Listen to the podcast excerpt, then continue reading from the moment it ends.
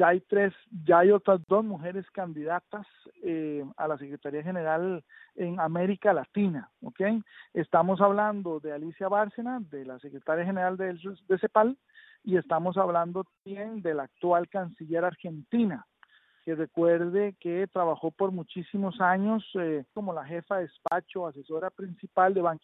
Lo cierto es que tenemos al menos, al menos tres eh, candidatas mujeres a nivel de Latinoamérica. La gran pregunta aquí es si logrará, hay dos preguntas vitales. Una es si lo, quién de las tres lograría el consenso a nivel de América Latina, porque si no se genera un consenso alrededor de alguno de esos nombres, iría Latinoamérica dividida.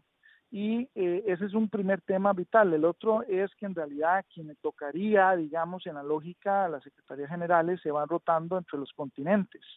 Eh, en realidad le debería tocar un europeo y en realidad debería ser de Europa del Este. La pregunta es si logrará, digamos, alterarse ese orden digamos, eh, de tradición que, se, ha imperado a la hora de escoger secretarios generales en, Naciones Unidas. Y si se cambia ese orden, si sería una latinoamericana la, la, la, beneficiada. Yo creo que algo de eso se podría lograr siempre y cuando el hemisferio logre, logre ponerse de acuerdo sobre el nombre de una mujer y no de tres.